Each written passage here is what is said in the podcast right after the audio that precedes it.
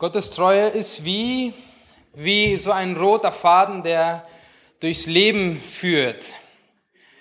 Dieser rote Faden hier soll keine Adventsdeko sein, die wäre natürlich nicht besonders schön, aber ähm, er soll einfach diesen roten Faden verdeutlichen, der durchs Leben führt. Der führt hier schön durch die Gemeinde, aber ich denke, so ein roter Faden führt auch durch das Leben von uns allen. Ein roter Faden, den wir manchmal sehen und manchmal ist er irgendwie verborgen. Manchmal sehen wir ihn nicht und dann denken wir, irgendwas stimmt nicht. Irgendwo hat sich Gottes Treue ja nicht erwiesen. Und das ist gerade das Spannende. In einem Buch sieht man den roten Faden auch nicht immer, aber dann kommt er wieder vor und nachher kann man die Zusammenhänge auch wieder besser verstehen. Das gibt Sicherheit. Gottes Treue. Dieses Wort ähm, ist vielleicht sehr allgemein, Treue, aber doch sehr besonders. Und es hat einfach mit, mit vielen Aspekten zu tun, mit Beständigkeit, mit Stabilität, mit Sicherheit. Und Gott ist sich selber treu und er wechselt nicht seine Meinung von heute auf morgen, auch nicht gegenüber uns, oder gegenüber Leuten und Menschen, die wir in der Bibel finden. Das gibt Sicherheit. Zum Beispiel erwählte er den David als König und trotz handfester Argumente, die er haben könnte, die Gott haben könnte, um David da auch wieder von diesem Thron runterzunehmen, tut er es nicht. Er hatte David etwas versprochen und er hält es ein und er zieht's durch mit dem David, er hält seine Treue. Dieser rote Faden kann weiter durch Davids Leben ziehen. Das gab ihn, den David, ganz bestimmt Sicherheit. Das ist ja auch das Beeindruckende, wenn Gottes Treue nicht abhängig ist von der Leistung oder den, den Taten, die wir tun oder verbringen, und ja, auch wenn wir mal enttäuschen, wenn wir uns selbst mal enttäuschen oder anderen enttäuschen, er bleibt treu, unerschütterlich, auch wenn ich versagt, das haben wir gesungen. Das gibt Sicherheit. Die Treue Gottes ist, ist wie der Sternhimmel in der Nacht, wenn es mal wolkenlos ist. Man schaut in den Himmel und wer sich da auskennt, der sieht auch die Sternbilder und die sind da, die sind den Schiffsfahrern treu geblieben. Danach konnte man sich richten. Die haben sich nicht von einer Nacht zur anderen verändert. Man konnte sich nach ihnen richten. Und so können wir uns auch nach Gottes Treue richten und uns an ihr orientieren. Wir werden nicht in die Irre geführt, wenn wir an Gottes Treue festhalten. Dies gibt eine große Sicherheit, wenn wir unser Leben gestalten, wenn wir Beziehungen leben, dass diese Treue Gottes, die auf sich, auf uns ähm, ja, abspiegelt oder wir können sie auch widerspiegeln in den Beziehungen zu anderen Menschen. So wie Gott uns treu ist, lernen wir dann auch anderen treu zu sein. Und andere beginnen sich dann eventuell auch an uns auszurichten und sie sagen, dieser Mensch ist ein guter Orientierungspunkt für mich, für mein Leben. Das möchte ich auch so tun. Er ist mir ein Vorbild, sie ist mir ein Vorbild.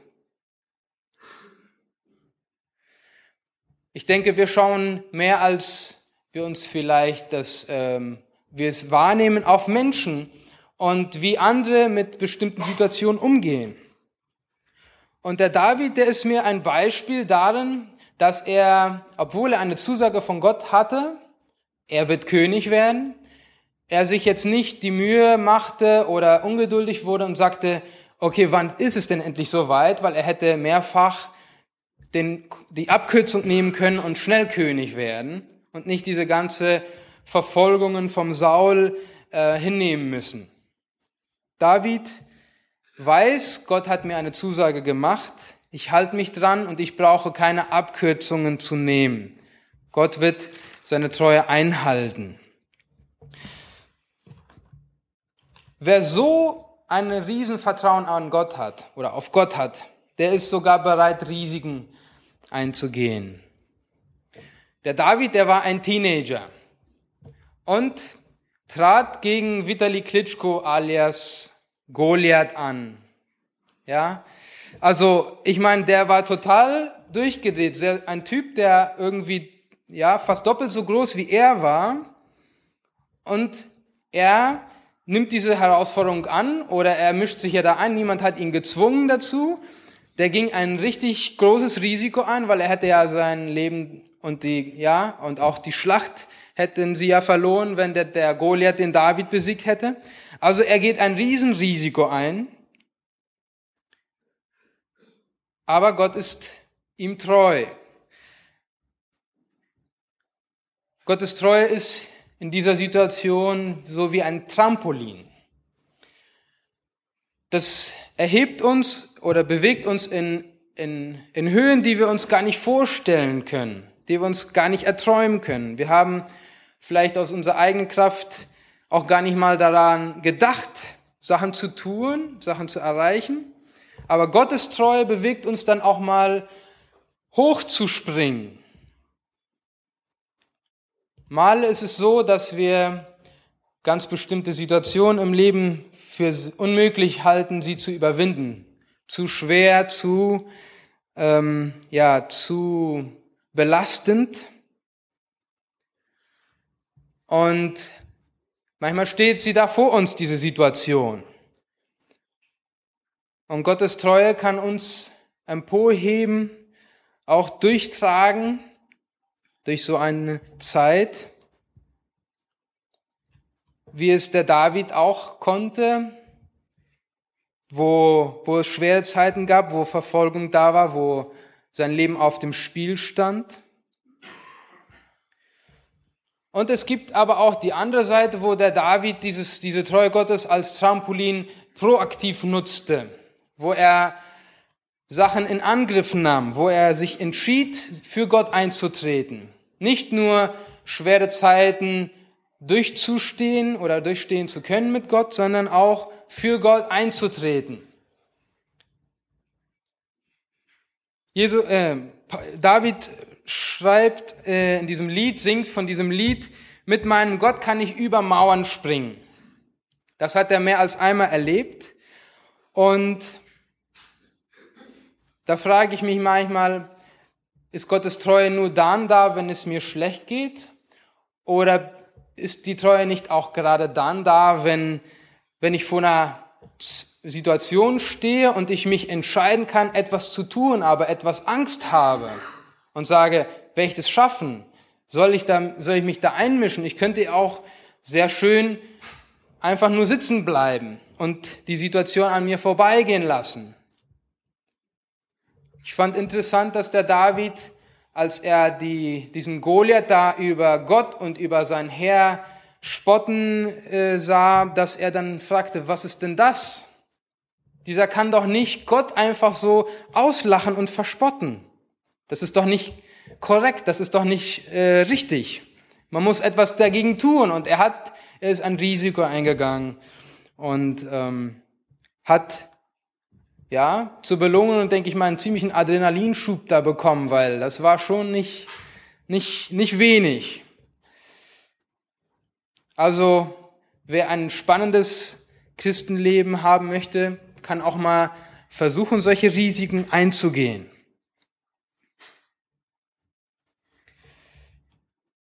Wo sind wir gefragt, uns einzusetzen, uns einzumischen, uns in Bewegung zu setzen, persönlich oder als Gemeinde? Ich meine hier nicht irgendwelche komischen äh, oder sehr spontane oder verrückte Aktionen. Es kann auch durchdacht sein oder auch mal, ja, einfach mal aus Impuls etwas sein. Ich meine hier auch nicht, dass man ähm, Probleme äh, wecken sollte, aber manchmal kann man oder sollte man auch in, in Gottes Gerechtigkeit in dieser Welt verbreiten. Das ist unser Auftrag. Darüber geht es nachher auch noch in einem kleinen Anspiel, was wir sehen werden. Also ein Sternenhimmel, ein Trampolin. Und ich sehe irgendwie auch, dass Gottes Treue manchmal wie so ein Elastikband ist. Wenn sie so vor uns liegt, dann ist sie vielleicht einfach nur Normalgröße, aber ich merke auch immer wieder, dass sie Gottes Treue auch ewig weit ziehen kann. Manchmal denkt man so, die müsste schon längst geplatzt sein, aber doch, sie hält. Von dem David, der so viele gute Beispiele ähm, hinterlassen hat, der hat auch fast genauso viele negative Beispiele hinterlassen. Und doch hält Gott an diesem seinen Erwählten fest und er hält auch an uns fest. David wurde mit allem beschenkt, was man so zum Leben braucht. Und doch meint er hat er gemeint, dass es, er musste noch etwas nachhelfen und machte sich die Bezeber zu eigen, ja, ähm, Bildschlagzeilenreife Aktionen startete der David da, einfach weil er dachte, jetzt muss ich selbst entscheiden und es reicht mir nicht, was Gott mir schenkt. Oder diese andere Zeit, wo David ja so viele Schlachten schon gewonnen hatte und auf einmal meint er, um sicher zu gehen, würde ich mal gerne wissen, wie stark ich tatsächlich bin und lass mal meine ganze Mannschaft durchzählen. Wie viele Stürmer habe ich, wie viele Abwehrspieler und wollte seine Mannschaft halt mal komplett so vor sich sehen, obwohl er ja einfach auf Gott vertrauen könnte, wie er es immer getan hatte und wo man in, in, in Unterzahl war und trotzdem siegte. Ein großer Unterschied zu dem Vertrauensburschen, diesem Teenager, der gegen diesen Riesen angetreten war. Es gibt aber also auch Zeiten, wo, wo wir, ja, Gottes Treue vielleicht strapazieren, aber nicht überstrapazieren. Er hält zu uns, auch wenn es dann mal mit einer Zurechtweisung oder mit einer Strafe wie beim David ähm, vorangeht.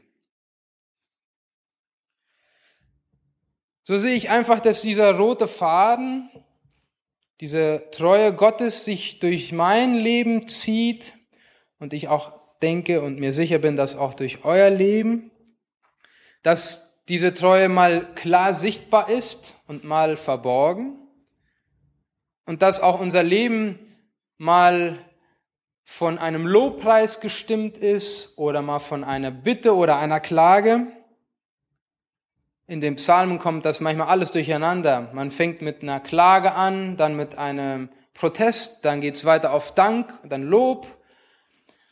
Manchmal denkt man so, das kann doch nicht sein, in einem Lied so viele verschiedene ähm, Stimmungen zu sehen, aber das ist das Leben. Und ich denke, es ist auch sehr real. Doch im Rückblick denke ich, dass es dann ziemlich eben wird. Dann sehen wir Gott hat mich getragen, hat mich durchgetragen. Seine Treue war da. Und das finde ich auch interessant, der David, wie er auf sein Leben zurückschaut und in den letzten Kapiteln vom 2. Samuel-Buch, in Kapitel 22, da lese ich ein paar Verse und David im Rückblick sagt, ja, du bist meine Leuchte, Herr. Der Herr macht meine Finsternis hell. Mit dir erstürme ich Welle, mit meinem Gott überspringe ich Mauern. Vollkommen ist Gottes Weg, das Wort des Herrn ist im Feuer geläutert, ein Schild ist es für alle, die sich bei ihm bergen. Denn wer ist Gott als allein der Herr? Wer ist ein Fels, wenn nicht unser Gott? Gott ist meine starke Burg, er gibt meinem Weg ohne Hindernis frei. Einen Aspekt wollen wir jetzt gleich am Anspiel sehen von der Treue Gottes, in der wir aktiv eintreten für die Umwelt, für die Mitmenschen. Und einfach nur als kleine Erklärung, es, ihr müsst euch einfach vorstellen, dass hier ein Salzstreuer steht, ein ziemlich großer, in dem Salzkörner versammelt sind und im Gespräch sind, wie es nun weitergeht.